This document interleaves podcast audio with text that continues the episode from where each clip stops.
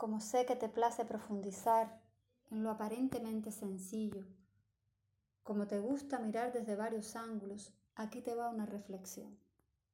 ¿Has visto que mientras escribes el celular se adelanta y trata de adivinar lo que vas a decir?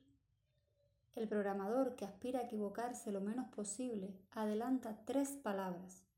Esas tres palabras, según la experiencia registrada, son las que con más frecuencia siguen a la que tú escribiste o estás escribiendo.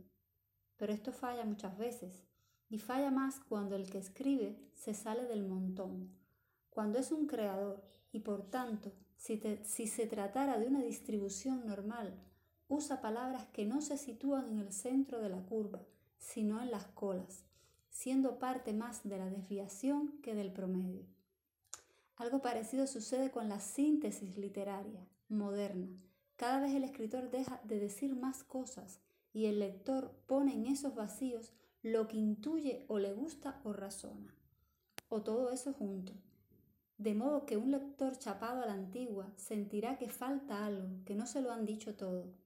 El escritor creador llegó hasta donde él sabía que el lector creador, llegado a ese punto, continuaría solo.